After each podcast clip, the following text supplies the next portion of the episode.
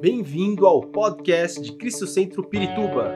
Para ficar sabendo sobre tudo de nossa igreja, acesse cristocentro.org.br ou siga-nos através do Facebook e Instagram como Cristo Centro Pirituba. Você também pode ver essas e outras pregações no formato vídeo em YouTube barra Cristo Centro Pirituba Oficial. Seja bem-vindo à nossa casa apostólica. João, capítulo 16, versículos 20 e 21, que diz assim: Eu vou ler na versão NVI. Digo-lhes que certamente vocês chorarão e se lamentarão, mas o mundo se alegrará. Vocês se entristecerão, mas a tristeza de vocês se transformará em alegria. A mulher que está dando à luz sente dores, porque chegou a sua hora. Mas quando o bebê nasce, ela esquece a angústia, por causa da alegria de ter nascido no mundo um menino. Versículos agora 25 a 33 desse mesmo capítulo 16. Versículo 25. Embora eu tenha falado por meio de figuras, vem a hora que não usarei mais esse tipo de linguagem, mas lhes falarei abertamente a respeito de meu Pai. Nesse dia vocês pedirão em meu nome. Não digo que pedirei ao Pai em favor de vocês, pois o próprio Pai os ama, porque vocês me amaram e creram que eu vim de Deus. Eu vim do Pai e entrei no mundo, agora deixo o mundo e volto para o Pai. Então os discípulos de Jesus disseram: Agora estás falando claramente e não por figuras. Agora podemos perceber que sabe todas as coisas e nem precisas que te façam perguntas. Por isso cremos que vieste de Deus. Respondeu Jesus: Agora vocês creem? Aproxima-se a hora, e já chegou, quando vocês serão espalhados, cada um para sua casa. Vocês me deixarão sozinho, mas eu não estou sozinho, pois meu Pai está comigo. Eu lhes disse essas coisas para que em mim vocês tenham paz. Neste mundo vocês terão aflições, contudo, tenham ânimo. Eu venci o mundo. Glória a Jesus. Eu diria que todos nós passamos por situações de aflições e problemas na vida. Me chama atenção quando eu vou para a internet, principalmente no YouTube, e eu vejo pastores, vejo líderes falando: venha para Jesus, você não terá problema. E isso é totalmente falso. Porque o próprio Jesus disse: no mundo tereis aflições. Como eu trabalho com casais, eu sempre brinco, eu falo, ele não falava só sobre a sogra, ele falava no geral. Porque muitas vezes a relação nora, sogra, genro, sogros, ela acaba muitas vezes o, tendo alguns é, nuances, eu diria. Mas Jesus fala de uma maneira geral. E nós vamos ver que na nossa vida, alguns acontecimentos, tanto de ordem natural, econômica, física, nós enfrentamos. E, nós, e Jesus é tremendo, porque ele não nos tira do problema, ele passa conosco juntamente nos problemas. E Deus te trouxe hoje para que eu e você sejamos fortalecidos nas histórias das nossas vidas e possamos caminhar sabendo que Ele está conosco. Assim como ele falou que ele tinha o Pai com ele, eu quero te dizer que nessa noite Jesus está contigo. Se você abrir o coração e deixar que ele caminhe com você, você vai ver que as situações virão e você vai olhar para trás e vai dizer: Como que eu venci isso? E eu quero te dizer: não foi você, mas foi Jesus na tua vida. E você vai começar a ter uma mudança de visão. Eu pergunto para os irmãos: vocês acham que o crente pode sofrer, sim ou não? Não ouvi? Sim. Porque todo cristão, todo crente sofre também. As aflições que nós passamos nesse mundo eu diria que são uma realidade inevitável nas nossas vidas. Mas da mesma forma que Jesus padeceu, ele triunfou. E se nós estamos com ele, nós venceremos as batalhas. Ele garante isso. E às vezes ele permite que nós passemos por provações, passemos por aflições para nos provar e que nossa fé seja ampliada. Ah, então o Senhor tem é, alegria em trazer coisas ruins para nós? Não, muitas vezes ele vai nos provar. Porque às vezes nós estamos meio balançando na presença de Deus. E os ventos vêm, a ventania vem, e nós temos que permanecer firmes, porque estamos arraigados em Cristo. Sim ou não? E isso é a história da nossa vida. Quero dizer para vocês algumas aflições atuais, de ordem natural. Por exemplo, no que diz respeito à natureza. A Bíblia diz lá, é, você que está anotando em Romanos 8, 22, que a, a criação geme e com dores de parto, por tudo aquilo que o ser humano tem feito. Se nós olharmos no que diz respeito às cidades, quantas cidades estão crescendo, nós estamos tido muito concreto e pouco área verde. Sim ou não, no geral? Talvez você que é um pouquinho mais da minha idade ou lá atrás, a gente saía por aí, todo lugar era um lugar que tinha uma graminha para a gente jogar bola. Hoje em dia é cimento, o tempo inteiro, é concreto, é para paralelepípedo nem usa mais, só alguns lugares. Então a gente vai vendo que tudo isso, essa degradação ambiental, afeta e começam a trazer tragédias no mundo inteiro. Olha a quantidade de furacões, tufões, maremotos e coisas que vão acontecendo, avalanches. A gente vê que a poluição nos lagos, nos rios, cada dia mais a água potável tem se tornado um bem riquíssimo. E lá na frente a gente vê como vai acontecer isso, porque muitas vezes lixo é descartado de qualquer maneira. E nós, como cristãos, nós temos que ter consciência disso, porque nós estaremos afetando o meio ambiente. E o meio ambiente foi dado por Deus para que nós cuidemos. Uma das primeiras orientações de Deus para Adão foi ele coloca o jardim do Éden, você pode ler isso lá em Gênesis, capítulo 1, 2, na sequência. Quando ele cria o homem, ele fala: Adão, vai lá e administra isso. Há um cuidado, há uma administração, e isso vem na nossa vida. Quantas vezes eu estou dirigindo, eu vejo alguém pegar um, abrir o vidro do carro, joga uma sujeira. Outro dia eu vi um jornal, jogaram um jornal inteiro, eu falei, misericórdia, isso vai para o bueiro, entope, lasca tudo. Nós temos enchentes, temos coisas, por quê? Porque o próprio ser humano causa isso. E isso vai nos afetando.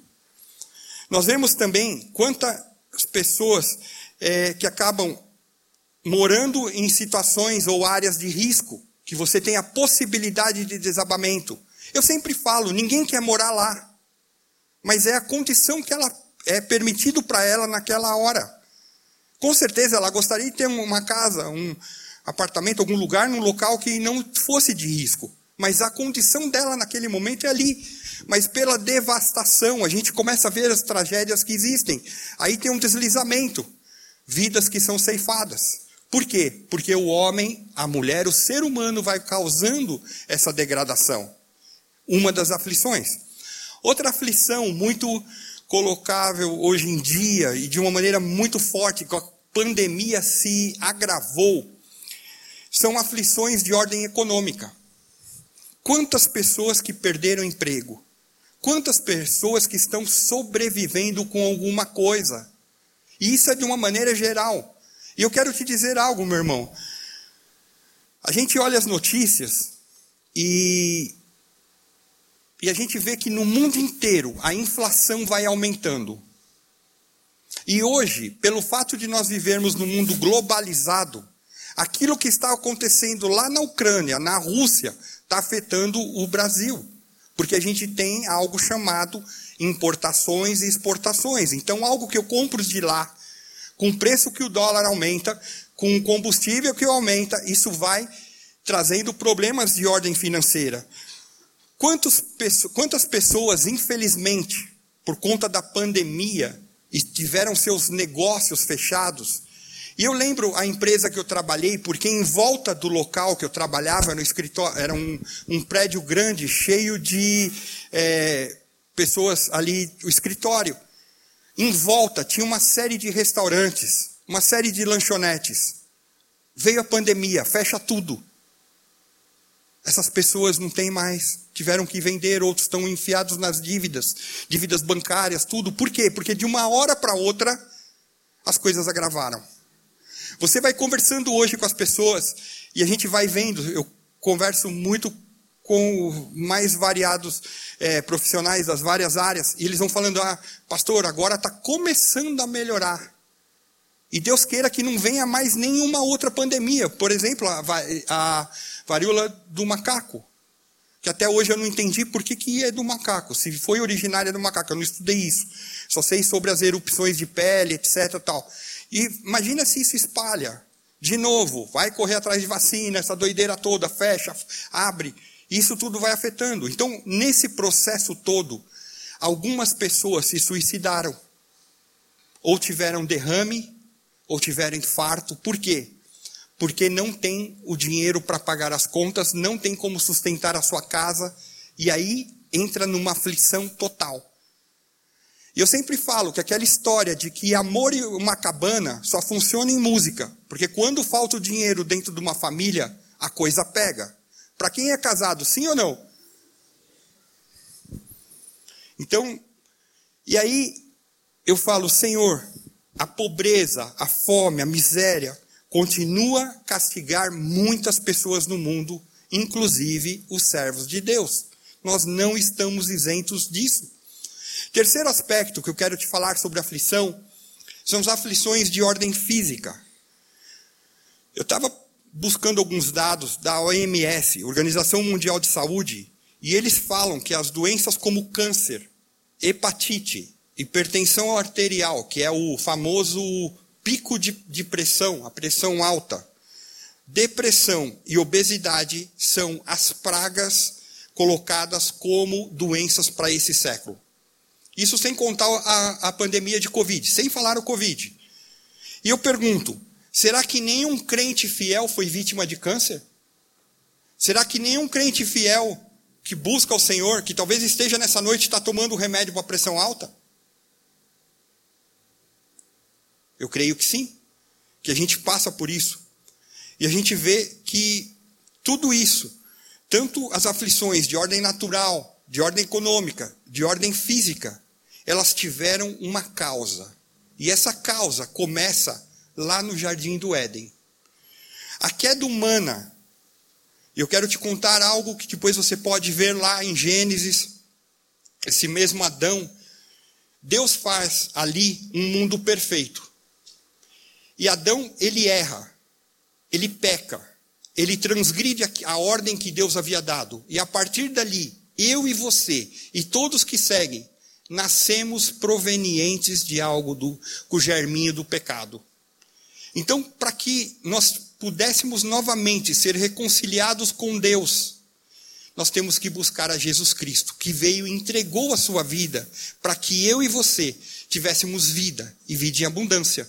Então esse germe ele é aniquilado, esse pecado é aniquilado através da justificação de Jesus na nossa vida. Sangue de um justo que foi derramado na cruz para que acontecesse a justiça de Deus, que é o nosso tema desse mês, algo que vamos falar. Ou seja, infelizmente, eu fico pensando, como será os crentes na hora que nós formos arrebatados e formos para o céu, encontrarmos, se encontrarmos Adão, vai falar: Cara, você ocasionou tudo o que eu sofri lá na terra. Será que Deus vai permitir que nós nos lembremos? Porque através de Adão vieram a tristeza, a dor, a morte, e todos nós, a partir daquele momento, nos tornamos factíveis ao sofrimento. Sofrer juntos as aflições que Jesus coloca. Outro aspecto, com a queda, com o erro ali, o homem sofre um processo de degeneração moral, social e espiritual. Quando Adão peca e ele começa a ter ali os seus descendentes, ele teve dois filhos chamados Caim e Abel. O primeiro homicídio da Bíblia, que a Bíblia relata, é de um irmão contra o outro. Caim matando o seu irmão Abel entre os ciúmes, entre o querer ser igual ao outro. Que eu estava estudando e aí, quando a gente tem um homicídio que é entre irmãos, chama fraticídio. Misericórdia, consegui falar, glória a Deus. Então começa. Mais um pouco para frente, ali em Gênesis também, entra um tal de Lameque. Com Lameque vem a poligamia, um homem tendo várias mulheres. Eu fico imaginando que doideira é essa. Porque com uma a gente já fica doido, imagina tendo várias mulheres. Misericórdia, né? Só o Senhor. E aí, Deus vai vendo essa degeneração humana, esses erros, esses problemas. E Deus fala: Eu vou começar novamente. E ele salva uma família chamada ali a família de Noé. Deus dá instruções para que fosse construída uma arca. Deus dá instruções para que é, um casal de animal de cada espécie fosse colocado ali na arca. E eu fico imaginando como Deus faz umas coisas malucas assim para a gente entender. Olha só, naquela época ainda não havia chovido. Deus ele usava e cobria a natureza com vapor. Como é, não sei, pergunta lá para Deus. Mas não havia chovido. Aí ele fala: Olha, eu vou destruir o mundo. Aí vai Noé. Deus dá a inteligência para Noé para construir uma arca. Vai imaginando. Pensa quantos aqui já foram no zoológico? Levanta a mão. Muita gente. A girafa é pequena ou é grande? Então a arca tem que ser maior do que a girafa. Vai pensando no tamanho. Aí você coloca a girafa, o hipopótamo, o elefante e todos os animais lá para entrar. E Noé vai falando: olha, Deus vai acabar com o mundo. Numa época que não tinha chuva. O cara falou: esse Noé é louco. Vão internar esse Noé. Até que finalmente Deus fala: agora entra todo mundo, a porta é fechada por fora por Deus, e quem ficou morreu no dilúvio. Então começa novamente.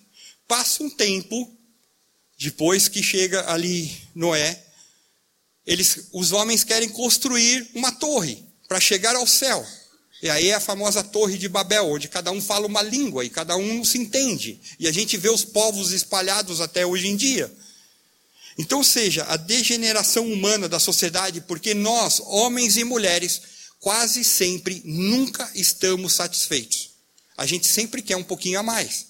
E isso vai, muitas vezes, vai causando inveja, ciúme, vontade de ter o que a gente não pode, gente que se afunda na dívida, etc. E a gente vai nessa, nesse sofrimento. Outro aspecto também, por que, que a gente tem aflições? Porque eu e você, que estamos aqui, que temos Jesus como Senhor e Salvador, e, se, e você que está aqui pela primeira vez, você que está nos ouvindo, eu quero te dizer que Deus te ama. Mas eu e você somos pecadores, e Ele proveu Jesus para morrer em nosso lugar, para que tivéssemos vida com Ele, reconciliação com Ele. Então, eu e você que temos Jesus como Senhor e Salvador na nossa vida, ou seja, Jesus controla a minha vida, a tua vida, por conta disso, nós sofremos. Pastor, como que é isso? Se eu tenho Jesus, eu sofro, é. Por quê? Porque a Bíblia fala que os nossos corpos serão transformados, mas ainda nós não fomos transformados ainda. Então, enquanto estamos aqui, nós vamos sofrer. Ah, então é melhor morrer agora? Problema seu. Fica a seu critério. Se Jesus voltar, ou se você morrer, você vai com o Senhor para a glória. Então fica aí. Você quer viver mais? Eu espero ter mais anos aí de vida. Até a hora que Deus fala, acabou. Eu sempre falo isso. Eu sempre creio na, na morte como cada um de nós sendo um número. Vamos lá, meu número, 53. Deus fala, hoje o 53 vai embora. Acabou. Sopro de vida, Deus tirou e eu fui embora. Quem sabe hoje é o meu ou seu número? Misericórdia, pastor, que isso? Ou seja, nosso corpo vai ser transformado. Nós vemos que a Bíblia fala que todos pecaram e estão longe, estão destituídos da glória de Deus. O profeta Isaías, que é um dos profetas, uma pessoa que foi instruída por Deus para trazer a palavra, que está incluído na Bíblia. A Bíblia é um compêndio de livros de pessoas que foram inspiradas por Deus para escrever algo para nós, deixar de lição, para que pudéssemos ser melhores cristãos termos lições, ele fala: ai, do, ai dos que chamam ao mal de bem e ao bem de mal. E é o que a gente vai vendo hoje. Muita coisa que antigamente a gente falava, não pode, Hoje a sociedade já está falando pode. Só que a Bíblia continua falando não pode. E eu tenho que tomar uma decisão de vida. Eu quero seguir o que Deus fala na minha vida ou o que a sociedade fala. E a gente precisa o tempo inteiro avaliar para que tenhamos uma vida plena e mudemos totalmente. E às vezes a gente vai contra a família, contra uma situação, contra o trabalho, etc. Eu quero te trazer um exemplo, exemplo bíblico de sofrimento, que talvez naquilo que eu leio na Bíblia, depois de Jesus, é uma das pessoas que mais sofreu na história do seu cristianismo. Eu quero te convidar você a ler comigo Filipenses capítulo 4, versículos 10 a 13. Filipenses 4, de 10 a 13. Essa pessoa é o apóstolo Paulo. Diz assim Filipenses 4, 10 a 13. Alegro-me grandemente no Senhor, porque finalmente vocês renovaram seu interesse por mim. De fato, vocês já se interessavam, mas não, tinha, não tinham oportunidade para demonstrá-lo. Não estou dizendo isso porque esteja necessitado, pois aprendi a adaptar-me a toda e qualquer circunstância. Sei o que é passar necessidade e sei o que é ter fartura. Aprendi o segredo de viver contente em, to, em toda e qualquer situação, seja bem alimentado, seja com fome, tendo muito ou passando necessidade. Tudo posso naquele que me fortalece. Quem te fortalece nessa noite? Jesus Cristo? Paulo, ele era um perseguidor dos judeus. Paulo, originalmente, o seu nome era Saulo, nascido da cidade de Tarso, que fazia parte ali da Sicília. Ele era um cidadão romano. E naquela época, as pessoas que criam em Jesus, depois que Jesus é, subiu aos céus, os discípulos, eles eram perseguidos pelo exército romano. E Paulo era um desses caras que ia lá, matava e estraçalhava todo mundo. Aí Deus fala: peraí, eu quero esse Paulo, esse Saulo, que vai se tornar Paulo, ele é uma pessoa escolhida para pregar o meu evangelho. De novo, Deus faz as coisas que a gente. Deus dá uma transformação total. Aí o que acontece? Saulo tinha vindo de levar presos, ele vinha numa estrada de Jerusalém para Damasco, ele tinha levado fiéis, que eram fiéis a Jesus Cristo, presos ali para Jerusalém, e Deus chama um discípulo de Jesus, chamado Ananias, para que vivia ali em Damasco, e chega para Ananias e fala: Olha, eu escolhi alguém que vai padecer pelo meu nome. Quando Paulo está indo do caminho lá, de Jerusalém para Damasco, vem uma luz muito forte, como sendo o Senhor Jesus. E Jesus pergunta: Paulo, por que me persegues? Saulo, no caso. Saulo, porque ele não tinha o nome mudado ainda. Por que me persegues? Vem como umas escamas, fecham os olhos de Paulo, de Saulo, perdão, e ele fica cego. Aí Deus, nesse exato momento ali, num outro lugar, lá em Damasco, fala: Ananias, vai lá, porque eu escolhi Saulo de Tarso para que pregue o meu evangelho. Vamos pensar em alguém muito forte hoje. Eu vou pedir ajuda dos universitários. Pensem em alguém que é muito forte. Quem que vocês pensariam? Não sei. Algum lutador de boxe? Alguém que arrebenta? Sim, não sei. MMA? O Hulk do Atlético Mineiro? O Daronco, que é um juiz fortudo assim? Quem? Pode pensar. Pensa que esse, essa pessoa, ela matava todo mundo. E aí Deus fala assim: vai lá, Fala para ele, você vai orar ali por ele, e ele vai ser meu agora. Pensa a responsabilidade de Ananias. Pensa alguém difícil da tua família que não quer ouvir nem falar de crente. E Deus fala para você nessa noite: vai lá, Prega para ele que eu vou estar contigo e as escamas dos olhos dele vai cair. É fácil ou é difícil? Eu fico imaginando Ananias, porque olha a responsabilidade que veio ali para Ananias. Ananias pode falar: Não, senhor, que isso? O cara está matando todo mundo. Eu vou lá, ele vai pegar a espada e vai descer a espada em mim. Só que quando chega Ananias para orar ali, as escamas caem. E, e o Senhor fala para Paulo: dura coisa é você recalcitrar contra os aguilhões. Quer dizer isso? Olha, você está se subordinando, você está sendo contrário à palavra que eu tenho trazido. E essa palavra é como um aguilhão, ela é um guia para a tua vida. E você precisa mudar de vida. E ele começa nessa hora a deixar de ser um cara que matava cristãos para começar a tomar bordoada como cristão. De uma hora para outra, ele sai lá com toda a sua pompa de exército e começa a andar e pregar nas mais variadas cidades. Agora pensa uma coisa. Vamos imaginar um pouquinho. Paulo, todo mundo conhecia Saulo de Tarso como um dos caras lá do exército romano que saía matando todo mundo. Imagina esse cara Vamos imaginar que fosse no nosso tempo atual e houvesse já a perseguição de que todos nós, como cristãos, poderíamos morrer na espada. Ele entraria com o exército para matar. Vamos dizer que ele passou na, passou na igreja ali em cima, na Maná, matou todo mundo. Passou lá na igreja do apóstolo Eduardo, tal, matou todo mundo. Ele está vindo aqui na Paula Ferreira. Próximo aqui é Cristo Centro. Aí ele chega aqui. Só que no caminho Deus salvou ele. Quando ele entra ali, você está como? Ah, pastor, estou enfiado debaixo dos bancos ali. Onde que é o porão? A gente entra no porão, fica todo mundo guardado lá. E ele chega e fala: Não, agora eu sou cristão. Imagina a desconfiança que o povo tinha desse, desse cara. Sim ou não? Às vezes a gente já é meio desconfiado com qualquer coisa. Aí ele chega e vai, e começa a pregar, e começa a levantar igrejas, começa a formar discípulos nos mais variados lugares, numa vida de sofrimento. Em determinado momento da vida, aquelas pessoas que ele treinou, que ele ajudou, eles abandonam Paulo.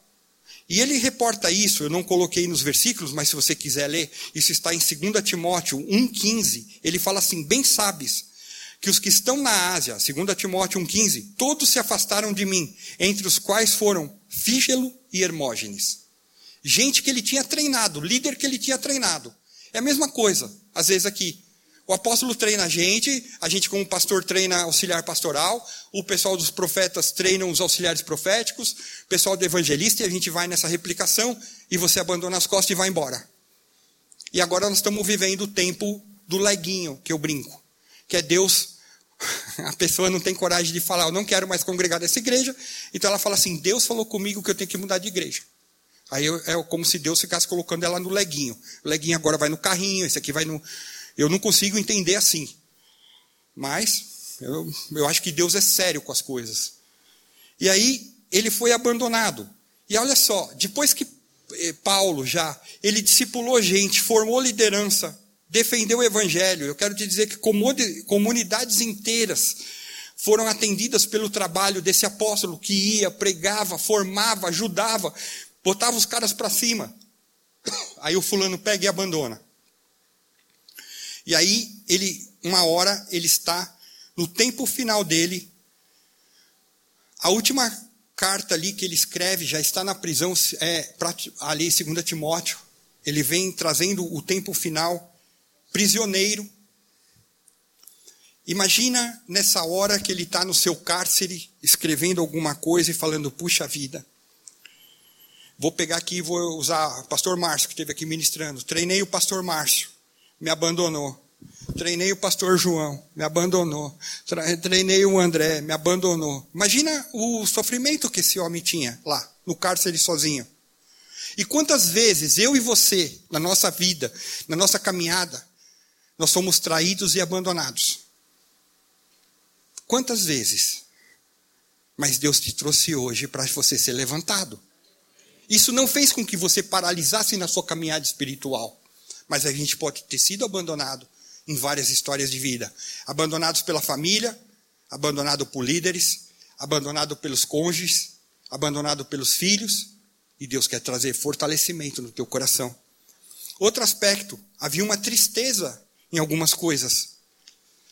Esse mesmo apóstolo Paulo, escrevendo lá em 2 Timóteo, tal, ele fala, olha, ele pede para Timóteo, Timóteo, vem ter comigo depressa, porque ele sabia que é, Paulo foi decapitado, tá? Então ele sabia que os dias de prisão se aproximavam da sentença final que ia ocorrer. E ele estava preso porque ele pregava o evangelho. Não é porque ele roubou, é, porque fez balbúrdia, nada. É porque ele pregava. As autoridades eram contra a pregação do evangelho. E se nós olharmos, os dias atuais estão assim. Você fala que é cristão, um monte de gente já vai contra. Você fala que é a favor da família, ah, você é doido. Não pode ser. Agora a família é cada um que quiser. E a gente começa a ver a inversão desses valores. Então ele estava lá e ele fala: Timóteo, vem ter depressa comigo, porque até Demas, que eu treinei também, me desamparou, amando o presente século. Ou seja, foi para o mundo, para as coisas do mundo. Só Lucas está comigo. E esse quadro mostra como muitas vezes eu e você, na nossa caminhada cristã, nós vamos ser vítimas de desamparo, de traição, de abandono. Aconteceu com Paulo, por que, que não pode acontecer conosco? Mas eu pergunto para cada um de nós: onde está a nossa esperança? No que, que a nossa esperança está fundamentada? No finalzinho ali, 2 Timóteo 2,4, ele fala, 2, 3, 4, tal, suporte comigo os meus sofrimentos, como bom soldado de Cristo Jesus. Nenhum soldado se deixa envolver pelos negócios da vida civil, já que ele quer agradar quem o alistou. Ou seja, anda comigo. Como que Paulo se posicionou? Então ele sofreu, ele teve uma vida, e o final dele foi decapitado. Mas eu tenho certeza que, apesar do seu corpo não ter mais a cabeça aqui, um, há um corpo restaurado que estará na glória. E se nós lutarmos até o final, estivermos com o Senhor, nós veremos Paulo na hora que nós chegarmos lá no céu. Imagina se o Senhor permite que nós sentemos e, e ele comece a contar as histórias. Imagina o que esse homem tem de sabedoria para falar de tudo aquilo que ele passou, o que nós vamos aprender no céu. Porque muita gente acha que nós vamos para o céu e vamos ficar só o tempo inteiro. Glória, aleluia, aleluia, glória, aleluia. Não, a gente vai poder conhecer. Porque o nosso corpo será transformado. Eu fico pensando, e quem é. Como chama quando a gente incinera o corpo? Eu esqueci o nome disso. Cremado, isso.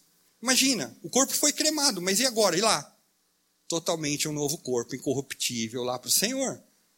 A nossa alma, que é a personalidade nossa, e o nosso espírito estarão lá com o Pai. Glórias a Deus. Quando eu vejo uma coisa com relação a Paulo que nos ensina, nem sempre nós vamos ter o que nós queremos. E isso vai de lição para nós, para todos nós que estamos aqui. Nem sempre Paulo, e ele coloca isso, teve as suas necessidades satisfeitas. Porque eu tenho certeza que ele, é, ele fala que é, em vários momentos ele escrevia com muitas lágrimas, no meio dos sofrimentos, no meio das angústias. Isso está lá em 2 Coríntios 2,4, você que anota. Eu quero te dizer que nós não vamos ter um mar de rosa, ursinho todo bonitinho, tal. Nós vamos ter situações difíceis. Quantas vezes nós vamos lidar com os espinhos, com os abrolhos no nosso dia a dia? Situações de família que são difíceis, que muitas vezes vão nos ferir a carne. Mas assim como veio para Paulo, a minha graça te basta. E a graça do Senhor é que nos renova a cada dia, a cada manhã. Você já agradeceu porque hoje você acordou com vida e Deus trouxe graça sobre a tua vida? Você já agradeceu a Ele? Se você não fez isso, fala: Senhor, muito obrigado, porque eu tenho vida, tenho a tua graça comigo. Devemos ser adoradores a Deus. Paulo também ele teve maturidade para agradecer, porque ele falou assim: Olha, Senhor, eu ser, sei ser alegre e grato nos momentos das aflições e nos momentos dos sofrimentos.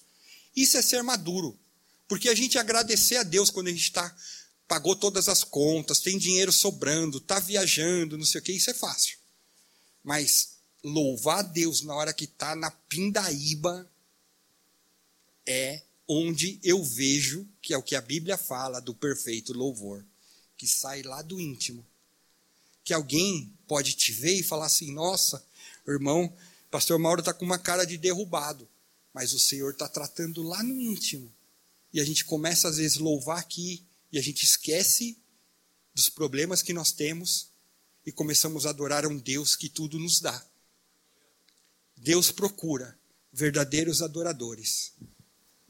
E está lá, ele vai olhar como está a intenção do nosso coração, da nossa mente. Eu quero te dizer que o Senhor é a nossa esperança para tudo o que vem na nossa vida. Outro aspecto que Paulo estava fundamentado em Cristo.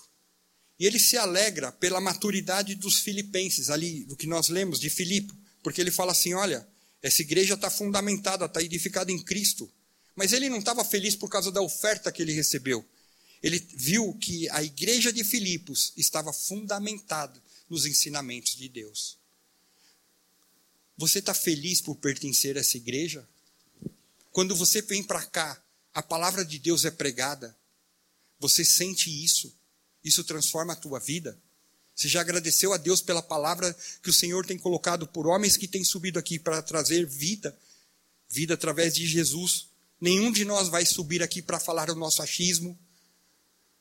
Ah, o que a historinha fala, nada, nós vamos falar Bíblia, para que você seja liberto, livre, transformado. As coisas que a igreja faz, aconselhamentos, processos de libertação, cura, quando damos cestas, quando ministramos vidas nas aulas, tudo isso nós fazemos para que você tenha vida com Jesus. E assim como Filipos lá, a igreja de Filipos era com Paulo. Mas hoje, para que a gente tenha plenitude, para que a gente tenha vida plena, eu e você, nós temos que escolher o que nós queremos para a nossa vida. E eu pensei numa ilustração.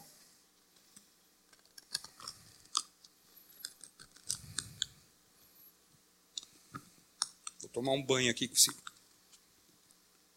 Quantos enxergam um copo aqui? Todos? Glória a Deus, né? Eu pergunto para vocês: o copo está meio cheio ou meio vazio? Daqui para cima está o quê? Na vida cristã é assim. Eu tenho que me posicionar. Eu quero olhar para a metade que está cheio para a metade que está vazia. Porque se eu olho para os problemas, eu chego aqui detonado. E às vezes Deus está falando, o Espírito Santo está trazendo graça.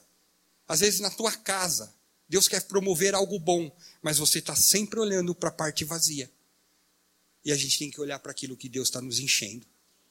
Quando eu consigo enxergar a presença de Deus na minha casa, frente aos problemas, porque todos nós temos problema em casa, a começar em mim. Não temos, pastor. Vou falar glória a Deus. Então já está na hora de ir para a glória, porque todas as casas têm problemas, dificuldades.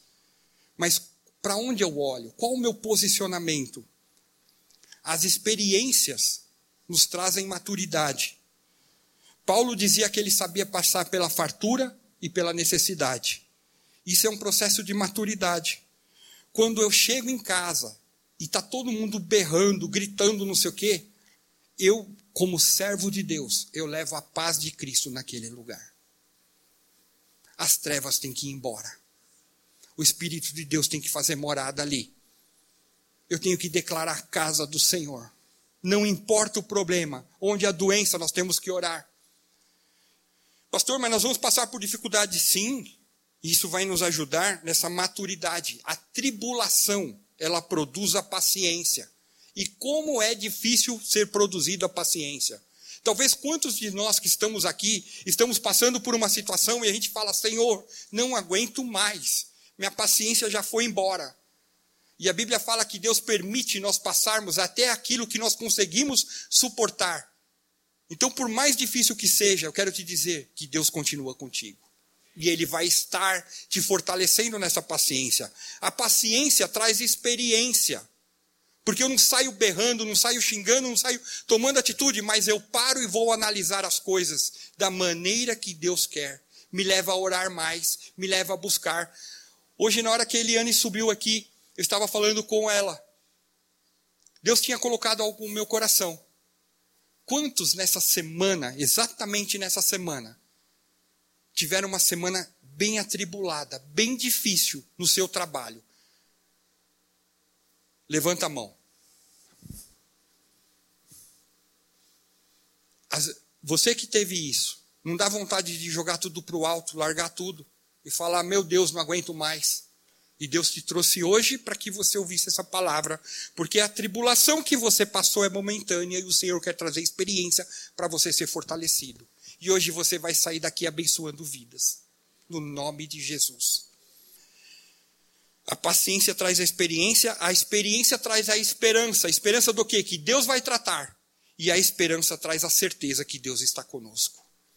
As experiências podem nos transformar numa pessoa melhor, num cristão melhor. Eu escolho onde eu quero orar, olhar, o vazio ou o cheio. Porque se você escolher o vazio cheio, o Senhor vai te encher. Mas se você escolher o vazio, ele queria te encher, mas você não quis. Aprendemos com isso a depender de Deus. Experiências difíceis na vida nos mostram quanto nós somos dependentes de Deus. E eu quero te dizer, se não for a graça do Senhor, o que seria de nós? Porém, sempre que eu vou ler a Bíblia, eu vejo que nesses momentos de maior tribulação que o Senhor permite que nós passemos, há um esconderijo do Altíssimo que é Orabacima, é onde ele quer te tirar o foco do problema, te trazer no colo e falar: vem cá, você é meu. Eu vou te esconder dessa situação e eu vou te dar vitória. E talvez você chegou hoje aqui precisando entrar no esconderijo do Altíssimo. E ele tem total liberdade para fazer isso na tua vida.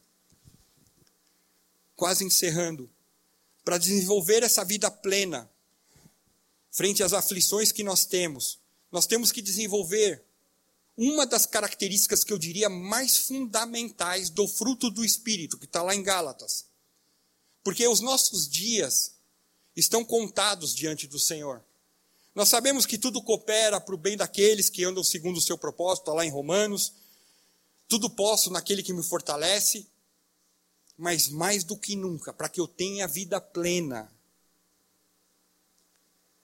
para que eu não me desespere nas situações, eu preciso de algo muito forte do fruto do Espírito. E esse algo chama-se a paz do Senhor Jesus Cristo. Se eu não tiver essa paz, nos momentos de angústia, no momento de tribulação, eu faço besteira, eu erro, eu falo, eu xingo, eu tenho atitudes erradas. Mas quando eu deixo que a paz do Senhor Jesus, que excede todo entendimento, que é muito maior do que seria a minha atitude, ele vem em mim, eu ando de maneira confiada em Deus. E minha atitude é diferenciada. E talvez na situação da história da tua vida, hoje você chegou aqui precisando de paz. E eu quero te dar uma boa notícia: Jesus está aqui, o Senhor da paz. E ele fala: Eu não dou a minha paz de qualquer jeito como o mundo dá, mas é uma paz especial. Uma paz que internaliza e vai trazendo graça sobre a situação que você tem passado. E essa situação de angústia, de, de problemas, você começa a ver que ele, o Senhor vai estar contigo. E em tudo você vai passar com a paz de Cristo. Essa paz que excede todo entendimento. Apesar das angústias, das lutas, porque nós peregrinamos nesse mundo de aflição, nós podemos viver de uma forma plena. De que maneira? Confiando em Deus, tendo a paz de Cristo, não tendo um olhar distorcido, olhando o copo cheio, que é a presença do Senhor na minha vida cada dia. E agora eu quero orar pela sua vida. Eu peço a gentileza que você fique em pé. E para você que está aqui pela primeira vez, ou você que não tem certeza da tua salvação, ou você que nos ouve aí pelas mídias digitais. Um dia, eu cheguei na igreja totalmente atribulado, não sabia nem o que era cristianismo, não sabia o que era Jesus, não sabia nada disso, mas eu entendi que eu era pecador. E eu precisava desse Jesus para a transformação da minha vida. E se você chegou aqui dessa maneira, eu peço a gentileza que fechemos nossos olhos. Assim como eu cheguei, eu você que nos ouve, entende que o Senhor quer te dar vida e vida, vida abundante, uma vida plena, você pode entregar a tua vida para Jesus Cristo. Se esse for o teu desejo, eu vou orar. Esperamos que esta mensagem tenha te inspirado e sido uma resposta de Deus para a sua vida. Quer saber mais sobre Cristo Centro Pirituba? Siga-nos nas redes sociais no Facebook, Instagram e YouTube, ou visite nosso site em cristocentro.org.br.